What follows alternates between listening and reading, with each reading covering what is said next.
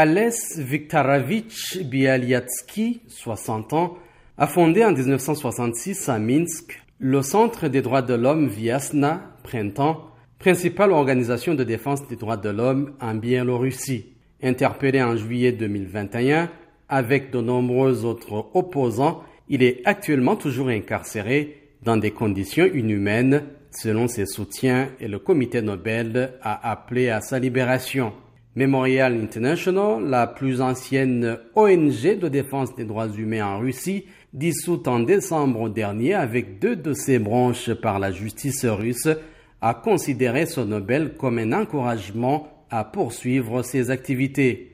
Fondé en 1989 par des dissidents, Memorial s'est d'abord attaché à documenter les crimes de l'ère stalinienne et s'est plus récemment exprimé contre la répression des opposants sous Vladimir Poutine. Quant au Centre ukrainien pour les libertés civiles, il a été récompensé pour ses efforts en vue d'identifier et de documenter les crimes de guerre russes contre la population civile ukrainienne.